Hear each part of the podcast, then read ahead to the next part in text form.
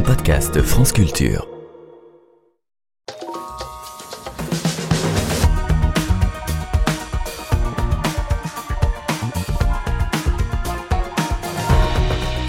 Semaine, nous vous proposons une économie des éléments avant l'eau et le feu. C'est la terre qui nous intéresse aujourd'hui. Avec l'essor démographique amorcé au Moyen Âge, apparaît la nécessité de déboiser et de cultiver toujours plus de terres.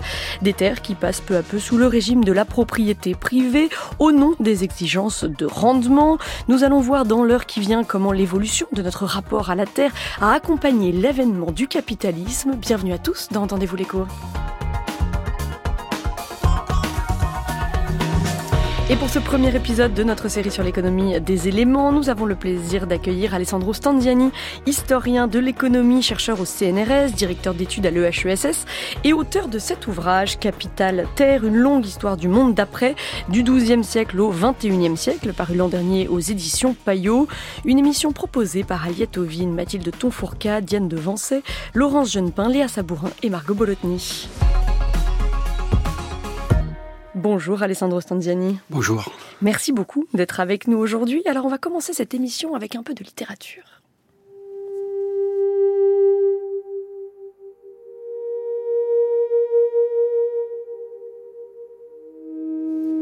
Sur les terres rouges et sur une partie des terres grises de l'Oklahoma, les dernières pluies tombèrent doucement et n'entamèrent point la terre crevassée. Les charrures croisèrent et recroisèrent les empreintes des ruisselets. Les dernières pluies firent lever le maïs très vite et répandirent l'herbe et une variété de plantes folles le long des routes, si bien que les terres grises et les sombres terres rouges disparurent peu à peu sous un manteau vert. À la fin de mai, le ciel pâlit, et les nuages, dont les flocons avaient flotté très haut pendant si longtemps au printemps, se dissipèrent. Jour après jour, le soleil embrasa le maïs naissant jusqu'à ce qu'un liseré brun s'allongeât sur chaque baïonnette verte. Les nuages apparaissaient puis s'éloignaient. Bientôt, ils n'essayèrent même plus. Les herbes, pour se protéger, s'habillèrent d'un vert plus foncé et cessèrent de se propager. Puis ce fut juin, et le soleil brilla plus férocement. Sur les feuilles de maïs, le liseré brun s'élargit et gagna les nervures centrales. Les herbes folles se déchiquetèrent et se recroquevillèrent vers leurs racines. L'air était léger et le ciel plus pâle, et chaque jour la terre pâlissait aussi.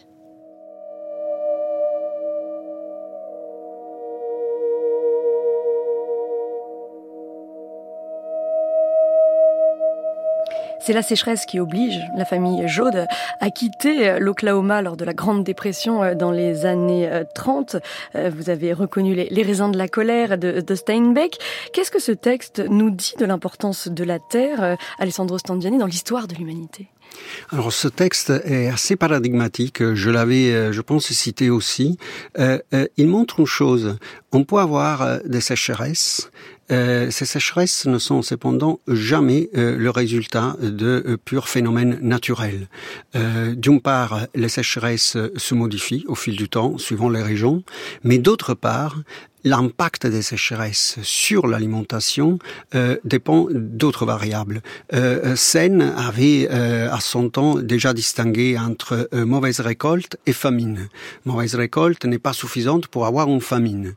Or, le problème est que Sen associait euh, euh, cette relation à des économies de marché avancées. Mon argument est tout simplement que la tension entre famine et sécheresse apparaît au moins depuis le XIIe siècle et évolue en fonction de l'évolution du capitalisme même. Mmh. Plus largement, effectivement, ce que vous nous dites dans votre ouvrage, Alessandro Standiani, c'est une thèse assez forte, c'est cette idée que ce n'est pas la production euh, qui entraîne les, les, les problèmes qu'on peut connaître, les familles euh, mais véritablement c'est un choix politique d'organisation des marchés. Alors mon argument est assez simple. Euh, la terre est épuisée, non pas à cause de la hausse de la population, euh, et si nous avons des problèmes alimentaires de nos jours, ce n'est pas parce qu'il y a trop d'enfants en Afrique ou en Asie. Au contraire, si nous prenons les meilleures données que nous avons, depuis 1000 ans, on a une hausse de la population d'à peu près 24 fois et une hausse du PIB de 400 fois. Donc, quand on dit que c'est à cause de la hausse de la population que nous avons épuisé la terre et que nous ne pouvons pas alimenter, c'est tout simplement faux. C'est une question de distribution. Il y a mm. largement de quoi alimenter la population mondiale. La question alors, pour moi, est de savoir pourquoi et comment les progrès techniques en matière d'agriculture en particulier ont été adoptés pourquoi ils ont été choisis certains plutôt que d'autres et pourquoi cette solution n'a jamais véritablement permis de résoudre les problèmes de faim dans le monde. Eh bien, on va en parler tout au long de cet entretien, Alessandro Standiani. Euh, mais d'abord, peut-être euh, replacer euh, ce, ce, que vous désignez par la Terre, puisque donc on fait cette série sur l'économie des, des, éléments. Et dans votre ouvrage, la Terre, c'est à la fois la ressource et la planète Terre.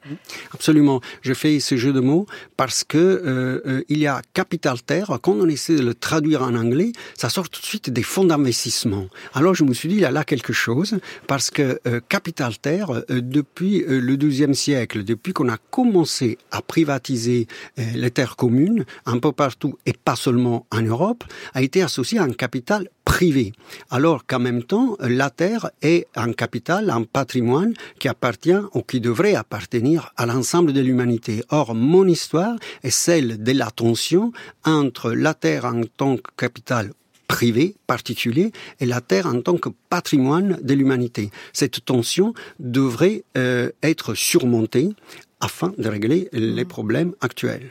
Et pourquoi commencer votre histoire économique de la Terre comme capitale, Alessandro Stanziani, au XIIe siècle justement? Alors là, je suis une définition du capitalisme assez brodelienne, si vous voulez. Donc, euh, je suis pas tout à fait novateur de ce point de vue-là. Brodel, avant lui-même, un, économiste allemand qui s'appelait Werner Zombart, avait avancé la même périodisation. Alors, mon argument, suivant Brodel, est euh, tout simple. Le capitalisme euh, commence au XIIe siècle. Or, pour avoir euh, une telle définition, il faut évidemment préciser qu'est-ce que le capitalisme. Alors, le capitalisme, si on suivait Brodel, euh, euh, serait plutôt identifié par le monopole plutôt que par la concurrence et par la finance. Or, je suis cette même démarche, mais je rajoute d'autres éléments, en particulier la notion que les ressources sont uniquement des éléments à exploiter et non pas à préserver pour le futur et surtout que le travail doit être euh, soumis à des contraintes euh, sévères le long de plusieurs siècles. Donc de ce point de vue-là, je n'associe pas justement comme Marx euh, le travail et le capitalisme au travail salarié et au prolétaire. Mmh. Au contraire, j'associe les formes multiples du capitalisme à des formes différentes du travail contraint, d'où la possibilité de inclure euh, des régimes qui commencent au XIIe siècle euh, sous le nom de capitalisme. Simplement, il y aura des régimes capitalistes différents évidemment au fil du temps. Bien sûr, et j'imagine que euh, cette euh, montée en puissance du, du, capitalisme se fait progressivement, Alessandro Stanziani, mais, mais pour bien comprendre, vous considérez euh, que la terre n'était pas vue comme une ressource à exploiter avant le XIIe siècle? Alors, avant le XIIe siècle, on avait des ressources, mais on avait aussi une autre notion qui, par ailleurs, résiste, euh, à mon avis, euh, le long de plusieurs siècles. C'est-à-dire, la terre est un élément euh, avec lequel les populations locales, et on arrive jusqu'à nos jours, interagissent et qui sont pas là juste pour détruire la terre sans avoir aucune perspective à venir, mais au contraire, ils essaient de préserver la terre. Donc, il ne faut pas exagérer non plus avec des logiques purement d'autre subsistance. Au contraire, c'était présent à des époques euh, précapitaliste, c'est présent encore de nos jours au moment où plusieurs communautés paysannes qui ne sont pas hostiles au marché arrivent néanmoins à préserver la terre en tant que ressource de la communauté sans pour autant euh, se contenter euh, d'une petite autoconsommation. Autrement dit, on peut suivre euh, les arguments conventionnels de Polanyi suivant lequel il y a marché et marché et il ne faut pas juste opposer le marché tout court a une autosubsistance. On peut avoir des marchés et des formes de consommation qui ne sont pas incompatibles avec la préservation de la terre. Vous avez évoqué la question de la démographie, Alessandro mmh. Standiani. Effectivement, euh, c'est central pour euh, comprendre euh, votre, vos travaux, puisque ce que vous nous expliquez, c'est finalement que la croissance de la population mondiale a été plus ou moins stable depuis le, XIIe siècle, contrairement à ce que disait Malthus, qui lui parlait de, davantage de cycles, avec des phases de croissance démographique et des phases de hausse de la mortalité. Alors, en réalité, il y a une hausse de la population euh, relativement conséquente à partir du XIIe siècle et c'est surtout lié au soi-disant réchauffement climatique euh, médiéval. Et on retrouve cette hausse dès la production agricole et de la population, pas seulement en Europe, mais aussi en Afrique et en Asie. Donc euh, pendant cette euh, période, on n'a pas un écart significatif euh, des pays européens par rapport à l'Afrique ou à l'Asie. Et c'est lié effectivement à des conditions avant tout climatiques. La situation change parce que on peut avoir même la peste, mais malgré cela, on a un rebondissement des populations tout de suite après la grande peste, et cette croissance continue euh, de manière assez euh, constante et soutenue jusqu'au 18e. Pour avoir une véritable explosion démographique, il faudra effectivement attendre la seconde moitié du 20e siècle. Donc c'est assez tardif. Hum, et euh, ce que l'on observe durant ce Moyen Âge tardif, Alessandro Standiani, ce sont des périodes et enfin des phases de, déforestation et de déboisement justement pour augmenter euh, les, surfaces cultivées. Comment est-ce que euh, ces épisodes sont-ils étudiés? Avec quelles sources, Alessandro Standiani Alors ça c'est très intéressant parce que euh, désormais on peut avoir recours à des sources qui nous sont données par des scientifiques. J'ai recours beaucoup à cette interaction. souvent les historiens négligent ce que les scientifiques apportent. Alors j'ai recours, il y a des investigations menées par les euh, géologues, mais également par les archéobotanistes qui peuvent permettre de comprendre la manière dont les forêts ont euh, changé, ont été progressivement euh, rasées, mais on peut aussi comprendre la manière dont les semences ont évolué au fil du temps et quel type de semences dans les différentes parties du monde à partir au moins de l'année 1000. Donc je me suis appuyé beaucoup sur ce genre de sources pour reconstituer non seulement les déboisements à partir de l'année 1000, mais également des déboisements. Pourquoi faire Et donc là, encore une fois, on aurait pu parler jusqu'à il y a peu de temps de grandes civilisations. On parlait de civilisations du blé, de civilisations du riz, de civilisations du maïs, comme s'il s'agissait de trois civilisations mm. euh, différentes. Ça, c'est ce que dit Fernand Brodel. Fernand Brodel. Mm. Sans doute, il y a des différences et sont fondamentales. Par exemple, avec le blé, on a besoin de euh, euh, d'animaux afin d'alimenter la terre. Et on a des rendements qui permettent un surplus, mais nettement moindre par rapport au riz et par rapport au maïs.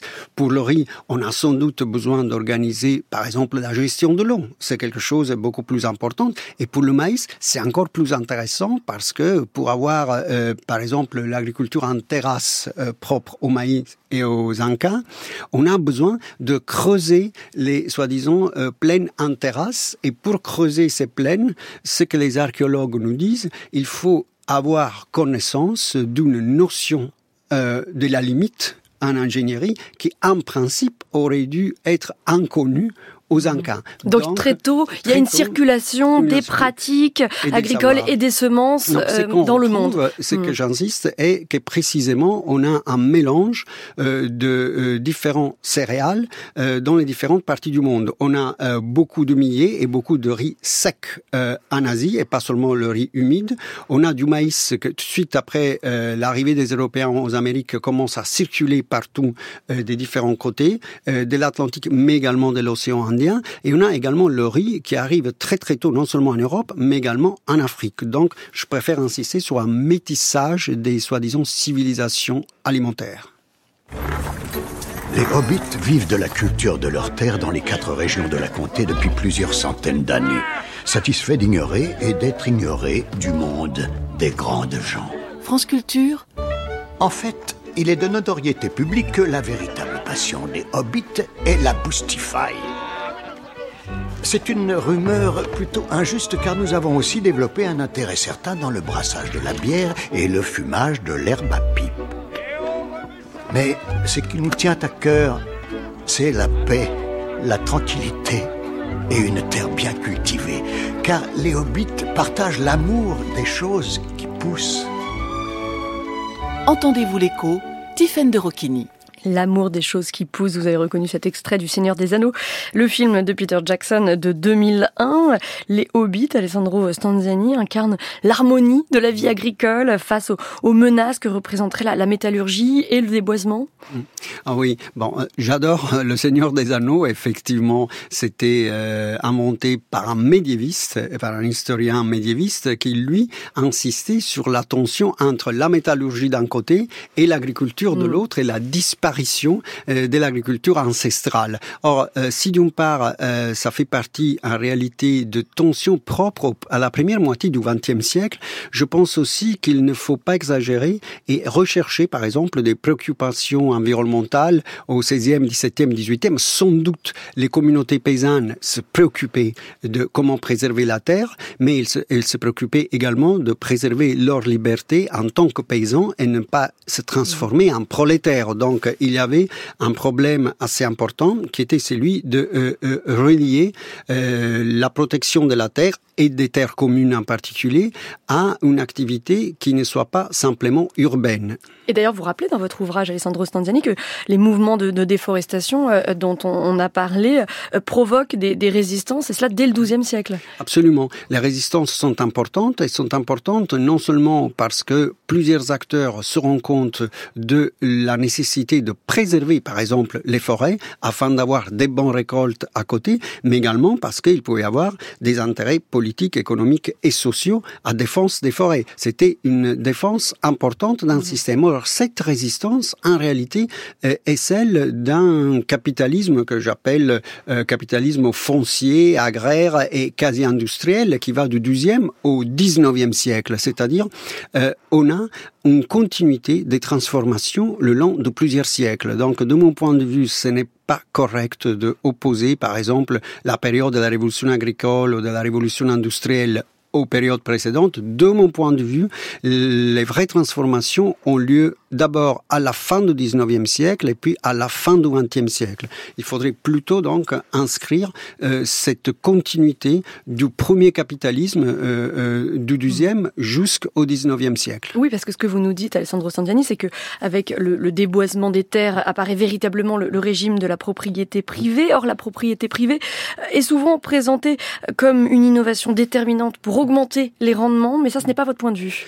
Non, parce qu'on a des données, alors notamment pour l'Angleterre, qui a été toujours le cas paradigmatique, alors on a des nouvelles données euh, très précises qui viennent des archives locales. Alors ces données nous disent deux choses. Primo, euh, contrairement à ce qu'on connaissait depuis Marx ou Polanyi, les privatisations n'ont pas lieu au milieu du XVIIIe siècle, mais ont lieu en partie au XVIIe et en partie à commencer du milieu du XIXe siècle. Donc il y a quelque chose qui ne va pas déjà dans la chronologie. Ensuite, quand on remarque les effets des privatisations, on se rend compte que les rendements n'augmentent pas par rapport à ceux des terres communes, mmh. au moins à cette époque. Par contre, ce qui change, c'est la distribution. La rente augmente grâce aux privatisations. Et c'est ça quelque chose qui arrive jusqu'à nos jours. On a toujours proposé et présenté les privatisations des terres comme un facteur qui permettrait d'augmenter les rendements. Or, ce n'est pas le cas. En particulier, les terres communes, par exemple, dans certaines circonstances, permettent de réduire l'aléa climatique. Alors que la privatisation n'a pas ce même effet et au contraire, le résultat était d'avoir une hausse des rentes et une limite, Ricardo l'avait déjà vu, euh, du profit et surtout des salaires. Donc c'est vraiment une remise en question de cette idée selon laquelle euh, la privatisation des, des, terres aurait été euh, en Angleterre l'une des raisons principales de l'avance économique hein, hein, que ce pays a, a pris euh, sur le, le, reste du monde. Alors qu'est-ce qui produit la hausse des rendements agricoles si ce n'est pas la, la privatisation euh, des terres selon vous, Alessandro Standiani Est-ce qu'il faut aller regarder du côté de la mécanisation à partir du, du XVIIe siècle? Alors pas du tout. Alors mon argument est encore plus radical.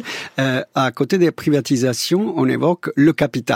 Or, si on, regarde la mécanisation ou les outils, alors déjà dans l'industrie anglaise, même si au 19e, il peut y avoir euh, énormément de, euh, euh, de forces qui pouvaient créer contre les machines. C'était un phénomène nouveau. Mais quand on examine en détail les statistiques, alors on découvre que les machines étaient assez peu répandues jusqu'au milieu du 19e siècle. Ça, déjà dans l'industrie.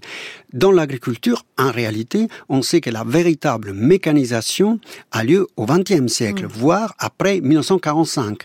Jusque-là, c'était autre chose à la base de l'agriculture et donc de la hausse des rendements. C'était d'une part l'organisation du travail, mais c'était avant tout le recours à la force animale et à la force humaine. Donc j'insiste sur ce point, c'est le rôle euh, central du travail dans les performances économiques qui vont du 12e jusqu'au 19e partout sur la planète Après le 19e, ça continue dans les pays du Sud et de nos jours encore. Il ne faut pas exclure l'importance du travail malgré les machines. Autrement dit, mon argument est qu'il y a eu une croissance intensive en travail euh, le long de plusieurs siècles. Et pour avoir cette croissance intensive en travail qui a permis de nourrir euh, beaucoup plus de personnes, il fallait évidemment avoir du travail disponible. Or, dans les théories économiques, si tout le monde demande du travail, les salaires devraient augmenter.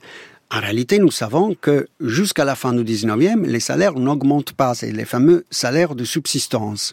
Or, contrairement à l'argument néolibéral ou libéral, j'insiste sur le fait que ce phénomène s'explique parce que le marché du travail n'est pas un marché concurrentiel. Et contrairement à l'argument de Marx, je l'explique en disant qu'il ne s'agissait pas d'une armée de prolétaires de réserve, on avait en réalité des ouvriers paysans qui bougeaient tout le temps entre la ville et la campagne. Les prolétaires étaient assez rares jusqu'à la fin du 19e. Simplement, pour les tenir sur place, il fallait les contraindre. D'où l'importance, au sein même du premier capitalisme industriel, de la contrainte au travail. Autrement, mon argument est on a beaucoup besoin de travail. Afin d'avoir beaucoup de travail et pas rémunéré, il me faut des institutions qui me le permettent. Et on avait énormément d'institutions. Avant tout en Angleterre, on avait les soi-disant lois Master et Servants qui permettaient d'avoir une différence juridique et pas seulement économique entre les maîtres et les travailleurs. On les appelait maîtres et pas employeurs. Et ce système trouvait son extension dans les colonies avec l'esclavage. On a bien compris que pour vous, Alessandro Stanziani, la transition euh, entre euh, l'énergie euh, animale et humaine et plus tard l'énergie mécanique est plus tardive que ce que l'on pense habituellement. J'aimerais vous faire entendre un, extrait du roman de Zola, La Terre, qui a été publié en 1887. Dans cet extrait, Zola fait le lien entre l'exploitation agricole à l'heure de la révolution industrielle et l'agriculture sous la féodalité.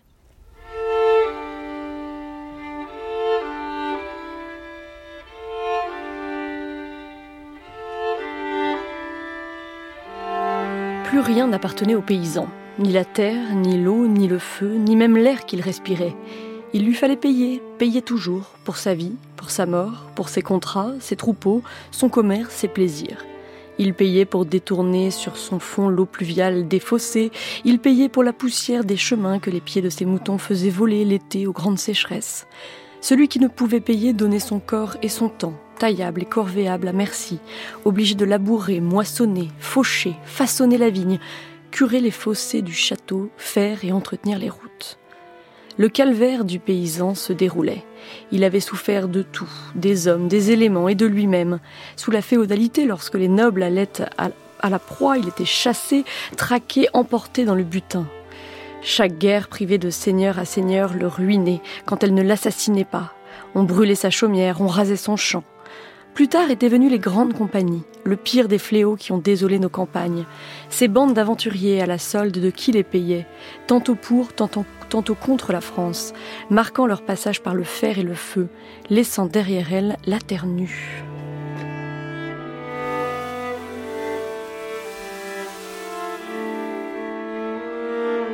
Alessandro Stanziani, que vous inspire ce texte de Zola?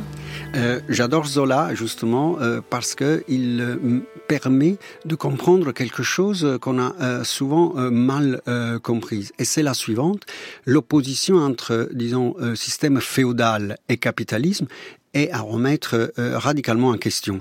Déjà les mots, à l'époque 1921 même, Marc Bloch déjà avait insisté sur le fait que serre de la glèbe était un mot inventé très tardivement, au XVIIIe siècle, par Montesquieu, pour souligner justement l'écart entre la France du XVIIIe, où il n'y aurait plus de serre, et la France moyenâgeuse.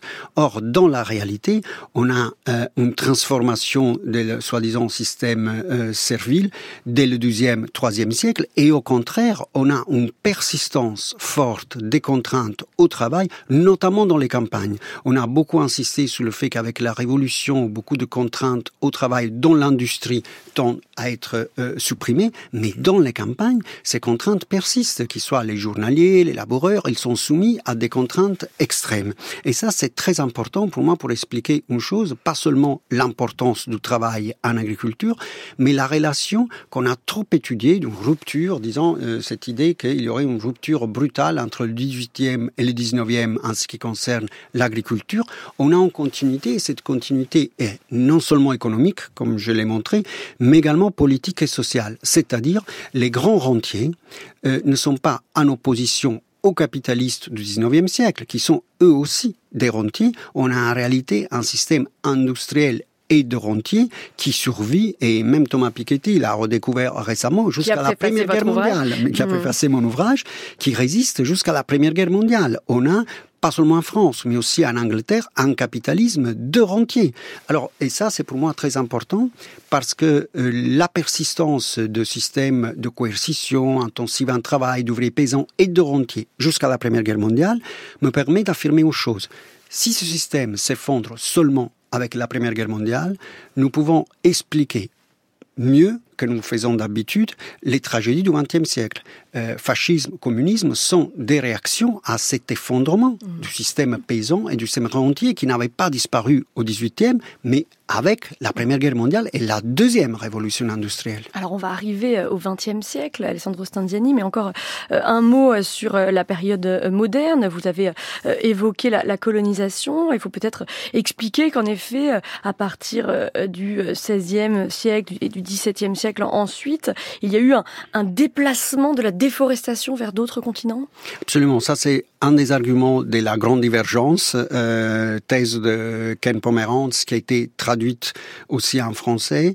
Euh, c'est un ouvrage d'histoire économique euh, qui a signé effectivement la discipline. Donc l'argument est que euh, on avait besoin de terres ultérieures en dehors d'Europe et que la colonisation a effectivement euh, permis d'obtenir ces terres. Alors j'aimerais apporter deux nuances, ce que je montre. D'une part, il faut envisager l'Eurasie comme euh, euh, un immense bloc qui euh, se qui provoque une expansion à l'ouest comme à l'est, c'est-à-dire la conquête des steppes des Russes et l'occupation de l'Amérique de la part des pouvoirs occidentaux font partie d'un même système, c'est-à-dire on essaie d'occuper des terres qu'ensuite on mettra à culture céréalière, et ça va arriver jusqu'à nos jours, euh, euh, aux dépens des populations qui à l'époque étaient considérées comme des nomades. C'était les nomades d'Asie centrale d'un côté et les peaux rouges de l'autre côté. Les deux sont exterminés des deux côtés, par les Russes et par les Occidentaux.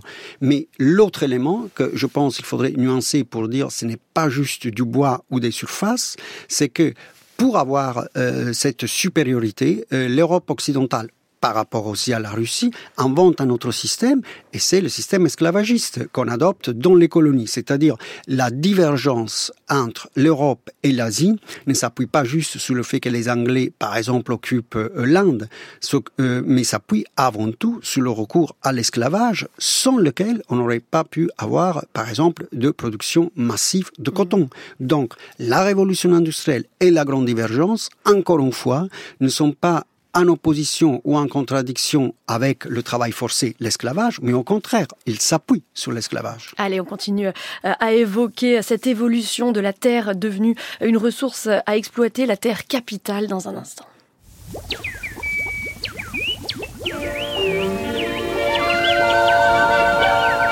Dites, monsieur le pêcheur, ça mord Vous faites sauver le poisson Du poisson J'en ai jamais vu. Il y en a peut-être, mais faut pas faire de bruit, hein Chut, la barbe Ah, mais je veux pas vous déranger. Pêchez, pêchez. Le pêcheur au bord de l'eau, abrité sous son chapeau, est heureux et trouve la vie belle. Tandis que flotte son bouchon, il sifflote une chanson. Côté le regardant, il y a un brave paysan. C'est moi. Qui rigole derrière sa moustache. Car je sais que dans ce coin, on n'attrape jamais rien. Pom pom pom, même quand on est malin. Alors monsieur, ça mord Ah non, ça ne va pas très fort. Ah, il faut être patient. Ici, le poisson n'est pas gourmand. Je vais mettre un autre verre. Moi, je m'en vais boire un verre. Ça donne chaud de vous regarder faire. Installé sur un pliant, le pêcheur attend longtemps, mais le poisson ne veut pas se laisser prendre. Le soleil est déjà haut. Je crois que vous allez avoir chaud. Moi, je m'en vais. Salut et à bientôt. Oh, quel raseur, quelle barbe Ah bah dis donc, je suis sur mes terres, là. Il faut pas m'embêter, hein. Au loin passent des tas de péniches.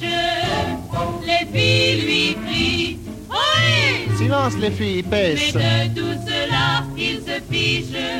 Il n'est pas là pour s'amuser. C'est vrai, le pêcheur au bord de l'eau, abrité sous son chapeau, voudrait bien ne pas rentrer bredouille.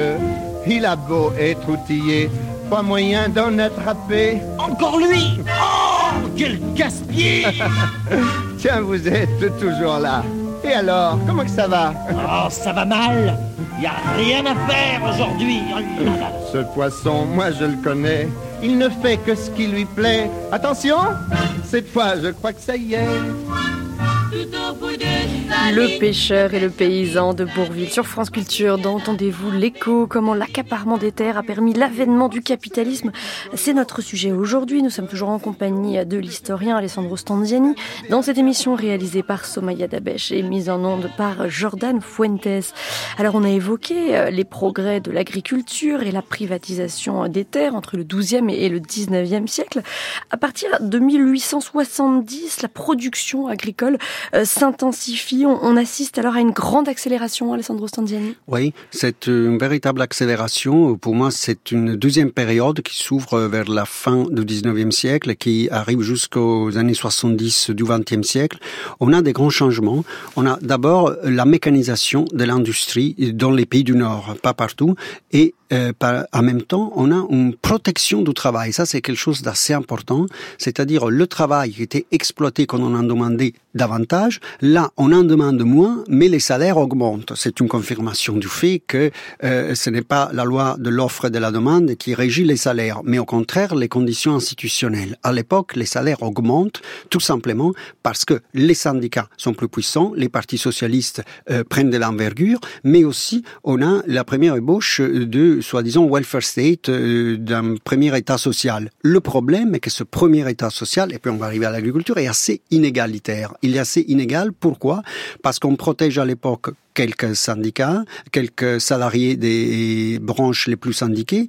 En revanche, les autres branches, les petites industries restent en dehors, les agriculteurs restent en dehors, n'ont pas de protection sociale, et les femmes, évidemment, sont à la marge de ce système. Alors, ce système va évoluer pour l'industrie très tardivement, c'est-à-dire la protection sociale euh, commence à s'élargir euh, après la Seconde Guerre mondiale, et pour les immigrés, ils resteront toujours à l'extérieur. Dans l'agriculture, en revanche, pas de protection sociale, mais on a quelque autre chose. On a une mécanisation très lente dans les pays du Nord, mais on a un changement significatif qui concerne les semences. Et là, c'est quelque chose euh, qui est très important pour cette période, c'est-à-dire on invente euh, une autre manière de euh, euh, sélectionner les semences beaucoup plus liées à la génétique. On va y venir, c'est un peu plus tard. Encore un mot peut-être sur la fin du, du 19e siècle, Alessandro Stangiani, parce que c'est à ce moment-là justement que se développent les coopératives agricoles. Pourquoi est-ce que ces institutions ont, ont besoin de voir le jour?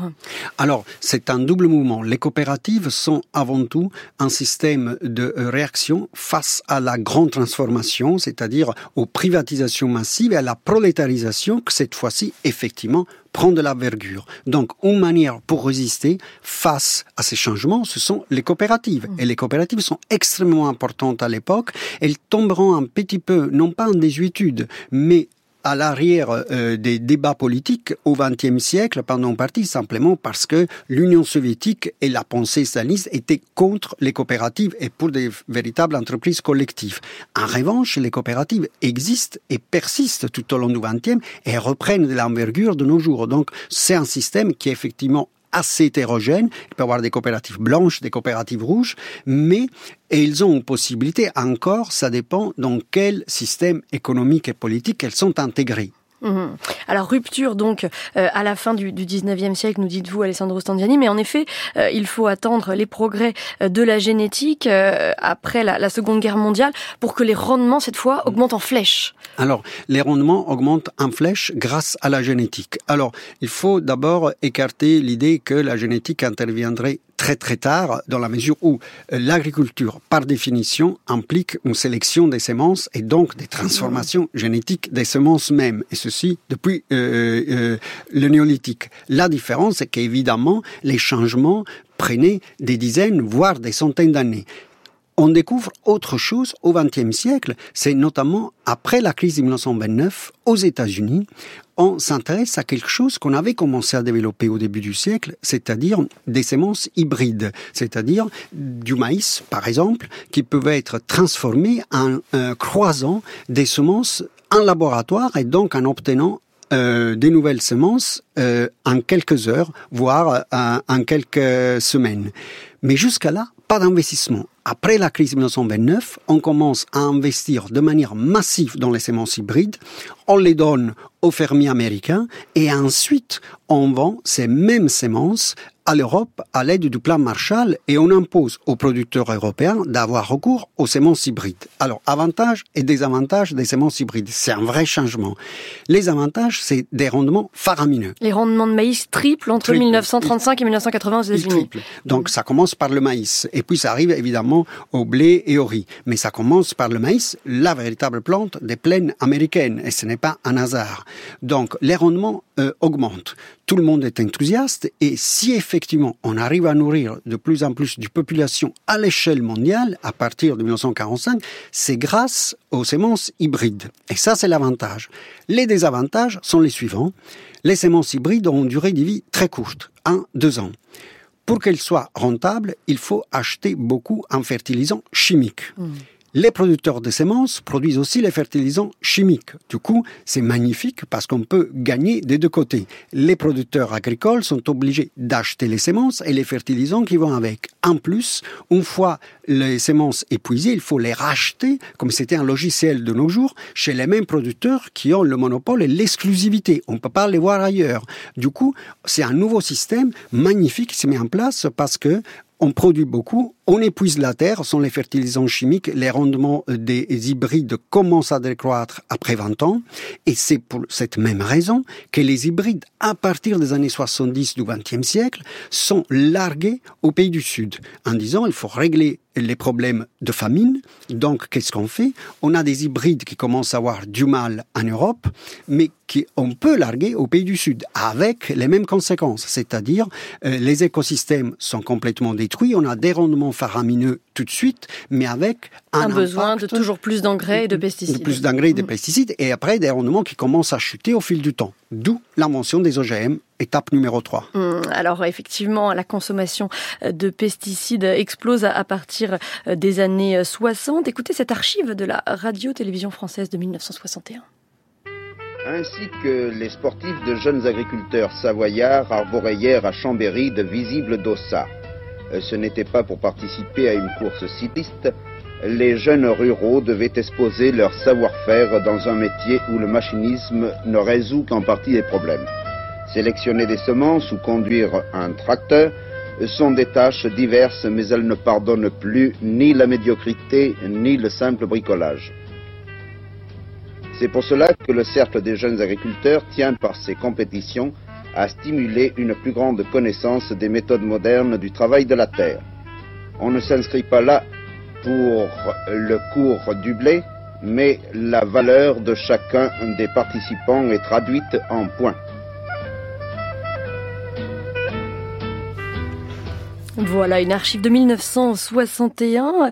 Euh, en Europe, Alessandro Stanziani, que vous nous expliquez euh, dans votre ouvrage, hein, Capital Terre, une longue histoire du monde d'après, euh, il y a différentes approches. Certains pays investissent plus sur le savoir-faire humain, d'autres sur les machines. Exactement. C'était un peu la différence entre la France et l'Angleterre. Par exemple, pour obtenir des rendements plus élevés, est-ce qu'on va investir davantage en machines ou bien dans le savoir-faire? Et ça, c'est un vrai décalage au tournant du 19e et du 20e siècle. Mais avec les semences hybrides et avec les fertilisants chimiques, cette différence tend à s'estomper parce que partout, on perd le savoir-faire. C'est-à-dire, toutes les connaissances locales euh, des producteurs locaux sont perdues, remplacées par des euh, purement chimiques ou génétiques euh, que eux ils ne maîtrisent pas. Il y a une deuxième conséquence, c'est l'impact des euh, nouvelles semences, mais surtout des fertilisants, sur euh, la santé des producteurs. C'est quelque chose que beaucoup d'investigations de l'époque, déjà années 50, mettent en évidence, qui sont cachées sous le tapis pendant des décennies, jusqu'à ce qu'on ait des véritables scandales. Et Troisième, on a un, troisième effet pervers à partir des années 50-60, c'est-à-dire les rendements augmentent, mais on veut euh, garder euh, le prix élevé. Du coup, qu'est-ce qu'on fait? On a les fameux soutiens européens à l'agriculture. On vous donne des soutiens pour acheter des semences et des fertilisants chimiques et des machines, et on vous donne d'autres soutiens pour que vous puissiez détruire l'excédent de production que vous avez avec ces systèmes. C'est une solution complètement folle pour la planète, mais également pour euh, les sociétés avec des inégalités croissantes, mais qui sont maintenues telles quelles, précisément parce que on augmente d'un côté la production et on la détruit de l'autre côté. Et ce qui accélère cette euh, décorrélation entre la production et euh, l'alimentation en tant que telle, euh, Alessandro Sandiani, c'est aussi l'essor de la spéculation à partir de, des années 70, spéculation sur les terres dans un contexte de dérégulation des marchés? Absolument. C'est un, une variable cruciale et je suis en désaccord avec ceux qui disent que les spéculations ont toujours existé ou ceux qui disent que ça existe depuis seulement euh, cinq ans. En réalité, l'histoire même des spéculations permet de comprendre l'essence du capitalisme. Mais c'est vrai que ça existe au Moyen Âge. Ça existe au Moyen Âge. Moi, j'insiste, il y avait des spéculations au Moyen Âge. Sauf que à cette époque, on avait des marchés, mais la production euh, marchande concernait entre 10 et 20% de la production totale. On n'était pas à 100% de production commercialisée. Deuxième, on avait des marchés à terme. Les marchés à terme, c'était pour réduire le risque en cas de mauvaise récolte. Donc, euh, si je prévois une mauvaise récolte, je peux acheter à terme ailleurs. Et on avait des véritables échanges de produits. Quelque chose est inventé à la fin du 19e siècle et qui arrive jusqu'à nos jours. Ce sont d'abord les bourses de commerce qui étaient strictement réglementées jusqu'à cette époque-là et on dérégularise à la fin du 19e. C'est-à-dire, à ce moment-là, on peut acheter et vendre, non pas à terme, mais on peut acheter et vendre des produits purement virtuels. Mmh. Euh, on appelle ça les futures, c'est quelque chose que les économistes connaissent bien. C'est-à-dire, moi, j'échange des promesses de vente. Donc, les produits ne voient jamais le jour. Et ce système est d'abord mis en place à la fin du 19e. Et pour qu'il soit rentable, on commence à récupérer, par exemple, des produits aussi en Afrique ou en Asie. On impose des cultures pour qu'on puisse contrôler les marchés mondiaux. C'est quelque chose d'absolument nouveau. Ce système est mis entre parenthèses avec la Première Guerre mondiale. Il revient à partir de 1925. Et la crise de 1929 confirme exactement la folie de ce système. Et il y a aussi une liaison que personne n'avait faite. Je l'ai développée dans l'ouvrage, mais c'est la relation entre les crises financières de 1929 et les famines provoquées euh, par ces vagues spéculatives en Afrique et en Asie sur les matières premières et sur les biens et sur les denrées alimentaires. Nouveau coup d'arrêt, on recommence à partir des années 50-60, mais on contrôle les bourses de commerce et finalement, c'est juste avec le néolibéralisme, on part des années 80 et puis surtout 90, où on a la libéralisation totale des bourses de commerce avec des spéculations sur les matières premières sur les blés et on arrive jusqu'aux fameuses crises de 2008, de 2010 et jusqu'aux crises de nos jours sur la vie chère. C'est-à-dire, c'est une pénurie qui est provoquée non pas par les mauvaises récoltes, mais par quelques mauvaises récoltes et surtout par les spéculations. Mmh. Et alors ce qui permet cette spéculation, Alessandro Standiani, c'est la concentration des acteurs du, du commerce mondial de céréales et, et, leur capacité de stockage? Absolument. Ce sont deux choses. Alors primo, c'est la concentration. Alors déjà, dès la fin du 19e, le pouvoir dans les filières passe dans les mains des euh, euh grands commerçants. Et, et, plutôt que chez les producteurs. Mais il y a quelque chose de plus qui arrive euh, de nos jours, c'est d'abord le lien entre spéculation sur les blés, sur les céréales, donc sur la faim de l'humanité, et les investissements financiers. Il y a un lien très fort entre les deux et on le retrouve par exemple dans les euh, fonds euh, de pension, les fonds d'investissement que achètent effectivement des denrées à venir et troisième pôle de ces spéculations qui permet de relier finance et alimentation, c'est l'accaparement des terres, euh, qui avait toujours existé en partie, mais encore une fois, avec la libéralisation euh, totale à partir des années 90, il est désormais possible d'acheter des immenses quantités de terres euh, en Afrique, en Asie, et c'est pas juste les grandes multinationales du Nord, c'est aussi les nouvelles euh, multinationales et entreprises de Chine, d'Inde ou d'Afrique du Sud qui achètent des grandes quantités de terres euh, en Afrique, en Amérique latine et en Asie, non pas pour les mettre à culture, mais justement pour avoir la possibilité, le moment venu, de disposer d'immenses quantités de céréales. Et alors, euh, on en arrive à une situation où, selon les, données de la Banque mondiale, aujourd'hui, euh, seuls 37% des, des, inquisitions internationales de terres réalisées euh, entre 2008 et, et 2010 se traduisent par la suite par une exploitation véritable. C'est devenu très structurant dans notre économie absolument, mondiale. Absolument. C'est-à-dire, on, on acquiert des terres pour les garder. De ce point de vue-là, on a une corrélation très forte entre la non-exploitation des terres, 37% justement seulement sont exploitées, et 2% seulement des transactions spéculatives concernent des véritables produits. 98% concernent des produits qui n'existent pas et qui ne verront jamais le jour. C'est un dessert au soja. Si on ne fait pas attention, on aura du soja génétiquement modifié dès cet automne euh, dans toute l'Europe, puisque les États-Unis veulent euh, exporter du soja génétiquement modifié. Et on va le retrouver dans un grand nombre de, notre alimentation, de, des produits alimentaires. Alors bon, je vais prendre quelques pommes de terre. Et là, c'est pareil. Dans les laboratoires, en ce moment, on est en train de préparer des pommes de terre génétiquement modifiées pour les rendre euh, résistantes à un insecte, à un herbicide, à des virus mais on a très très peu d'idées à la fois des effets sur les écosystèmes et sur la santé humaine. Euh, le petit déjeuner transgénique de demain, céréales génétiquement modifiées, café génétiquement modifié, euh, chocolat issu de plantes génétiquement modifiées, éventuellement même cultivées en Europe, qui poserait effectivement de, gros problèmes pour les pays du Sud, dont euh, les devises viennent en grande partie de l'exportation du cacao. Voilà, c'était Arnaud Apothécaire, le porte-parole de Greenpeace France au micro de, France 3 en, en 1996. En, par, en, parallèle de la financiarisation que l'on vient d'évoquer, Alessandro Stanziani, rappelez-nous comment est-ce qu'on est passé des semences hybrides, vous nous avez bien expliqué euh, leur émergence, aux OGM alors, en des termes assez simples, les semences hybrides, on peut mélanger en laboratoire deux types de semences différentes. Avec euh, les OGM, on peut utiliser euh, la, euh, le séquençage du génome, par exemple du maïs, pour changer seulement une partie des caractéristiques du maïs pour obtenir tel ou tel effet. Alors, quelle est la différence?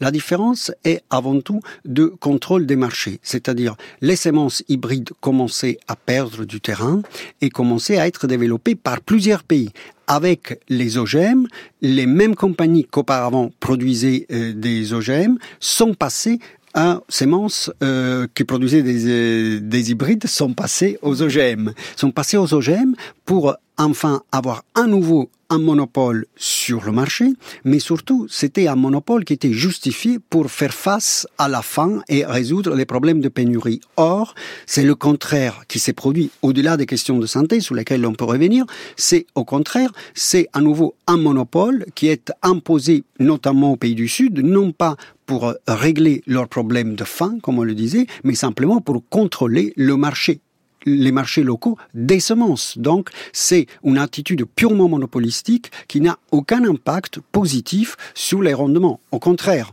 les écosystèmes locaux, là où ces systèmes ont été, ont été utilisés, qu'ils soient les hybrides d'abord, les OGM ensuite, euh, non seulement ne sont pas améliorés, mais les conditions ont même empiré. Par exemple, dans euh, certaines régions du Sénégal, l'introduction de, euh, euh, de nouvelles variétés de maïs et ensuite aussi de blé a provoqué une résurgence du malaria simplement parce que l'irrigation a changé et du coup, les moustiques se sont multipliés sans qu'il ait aucun impact alimentaire. Donc la seule euh, solution, c'est que revendiquent plusieurs associations, notamment qu'on appelle la Via Campesina, en réalité c'est une internationale euh, agricole, c'est de s'appuyer sur les savoir-faire locaux et sur une sélection des semences euh, fondée sur les connaissances locales. Hum, et ce que l'on comprend bien, Alessandro Sandiani, c'est que euh, plus largement depuis la, fin du 19e siècle, euh, le passage à, l'agriculture intensive et à la monoculture a commencé à, épuiser les terres jusqu'à aujourd'hui ce que vous nous décrivez,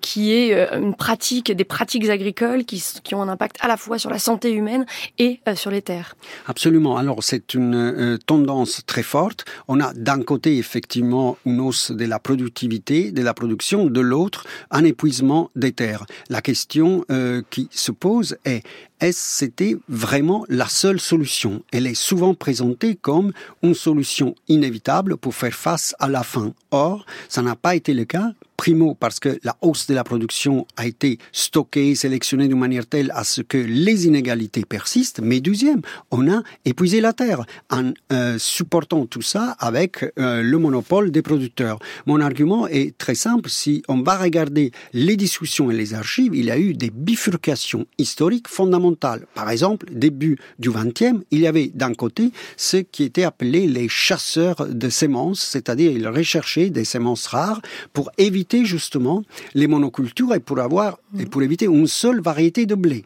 Or, si vous introduisez une multiplication de semences, le marché est plus difficilement contrôlable. Donc, cette solution qui était préconisée par plusieurs nombreux agronomes en Allemagne, en France et aux États-Unis, elle a été mise de côté précisément parce que les investissements sont allés là où on pouvait obtenir un monopole. Et qu'est-ce qu'on peut dire, Alessandra Standiani, de, la taille euh, des surfaces agricoles? On a à la fois des, des, surfaces agricoles de plus en plus importantes et en même temps une multiplication de très très petites surfaces? Alors les deux se tiennent, elles sont toujours tenues, c'est-à-dire les grandes surfaces ont besoin des petites surfaces. Primo parce que les grandes surfaces produisent certains types euh, de denrées alimentaires que par quantité et qualité sont incompatibles avec les productions des petites surfaces. La vraie question est comment pouvons-nous aider les petites surfaces à faire face à la concentration des pouvoirs telle qu'elle est soutenue pas seulement par les grandes surfaces et pas juste les grands propriétaires, désormais c'est la grande distribution qui arrive à acquérir un pouvoir sous la production même. Donc l'attention est entre les deux. Mmh, alors on arrive euh, à la fin de cette discussion, Alessandro Standiani. Euh, euh, comment aujourd'hui assurer, selon vous, une, plus juste répartition de ce que vous appelez le, capital terre? Vous proposez d'abord d'en finir carrément et définitivement avec les spéculations sur les, les denrées alimentaires et les bourses de produits virtuels. Oui, alors d'un côté, euh, je préconise des mesures assez radicales, euh, c'est-à-dire après des siècles de euh, capitalisme au pluriel, multiple et varié, mais avec l'aggravation du problème de la faim, qui n'est pas lié, j'insiste, à la hausse de la population, il ne suffit pas d'avoir des petites retouches à la marge. Donc, euh, je considère que des petites solutions, des petites aides données aux petits propriétaires, euh, ou bien la fiscalité verte, ne suffisent absolument pas. Au contraire, il faut taper là où euh, le cœur euh, du système euh, se place, c'est-à-dire il faut d'abord interdire tout simplement les bourses de commerce et ce qu'elles font à la production mondiale. Ce n'est pas vrai, ce que raconte l'économie standard, que les bourses de commerce servent à rééquilibrer les marchés. Au contraire, ils les déséquilibrent. Et sur ça, désormais, on a des données cumulées sur deux siècles donc interdire les bourses de commerce. Deuxième, je soutiens l'argument euh, des euh, petits producteurs et de la via campesine. Euh, les brevets sur les semences doivent être tout simplement interdits et les semences doivent devenir patrimoine de l'humanité. Évidemment, on peut dire comment on peut avoir des innovations, mais les innovations doivent s'appuyer d'abord sur le savoir-faire des communautés locales et ensuite on peut avoir une interface avec les chercheurs. Mais ce que je préconise est que les chercheurs, par exemple de l'Iran, euh, euh, reviennent à une politique de collaboration avec les petits producteurs et les producteurs locaux plutôt que ce qu'on suggère de nos jours dans tous les établissements publics, y compris dans ceux auxquels j'appartiens, de dire le futur est d'avoir une coopération privée-publique. Mon expérience euh, m'apprend que cette coopération au cours des dernières décennies a été une catastrophe en principe, on dit c'est le privé qui vous apporte des soutiens au public. Dans la réalité, on a le privé qui s'approprie des infrastructures du public pour déposer des brevets de leur côté. Donc, de mon point de vue, il faut donc associer, encore une fois, une recherche 100% financée par le euh, capital public cette fois-ci et interdire les monopoles sur euh, les euh, semences. Et sur la fiscalité verte, comment envisagez-vous cette refonte de cette Alors, fiscalité La fiscalité verte, euh, pour moi, c'était un argument pour défiscaliser avant tout certains profits de grandes entreprises qui peuvent acheter quelques terres au Brésil pour compenser ce qu'ils font aux États-Unis. Alors, de mon point de vue, il n'y a aucun sens à parler de fiscalité verte. Sur cela, je suis Thomas Piketty. Il faut parler de fiscalité tout court et taxer correctement les capitaux et les grandes fortunes. Pour euh, conclure, Alessandro Stanziani, vous qui êtes euh, un spécialiste de la Russie, on peut dire aujourd'hui qu'il y a euh, une importance particulière de la terre, de la puissance agricole, là où on aurait tendance à penser avec la remilitarisation à laquelle on, insiste que c'est avant tout la puissance militaire qui compte. Bah, là, je suis en désaccord, c'est-à-dire c'est important de savoir que ce que Poutine fait, justement, d'un côté, c'est lié à une longue tradition russe impériale, l'occupation de l'Ukraine remonte au XVIIIe siècle, mais elle remonte au XVIIIe pas seulement pour avoir accès à la mer Noire et donc à la Méditerranée, mais pour avoir accès au blé ukrainien, qui est absolument central. Alors qu'aujourd'hui, des raisons géopolitiques sont importantes, je ne nie pas. Que la tradition euh, russe soit importante, je ne le nie pas. Mais il faut ajouter deux éléments ultérieurs c'est l'importance du blé ukrainien. Mais l'importance du blé ukrainien s'explique aussi par le fait que des spéculations internationales permettent de créer des profits importants à l'échelle internationale. Autrement dit, s'il n'y avait pas de spéculation mondiale sur le blé, Poutine serait beaucoup moins intéressé à l'Ukraine. Il faudrait donc, pour arrêter cette dérive, arrêter les spéculations mondiales sur le blé. Merci beaucoup, Alessandro Stanziani, pour tous ces éclairages euh, autour du, capital terre. Alors, je rappelle euh, le titre de votre ouvrage qui nous a beaucoup intéressé, que je recommande euh, aux auditeurs. Capital terre, donc une longue histoire du monde d'après, du 12e au 21e siècle. Il est paru aux éditions Payot. On mettra toutes les références sur la page de l'émission sur franceculture.fr. Un grand, grand merci, Alessandro Stanziani, d'avoir été avec nous. Merci.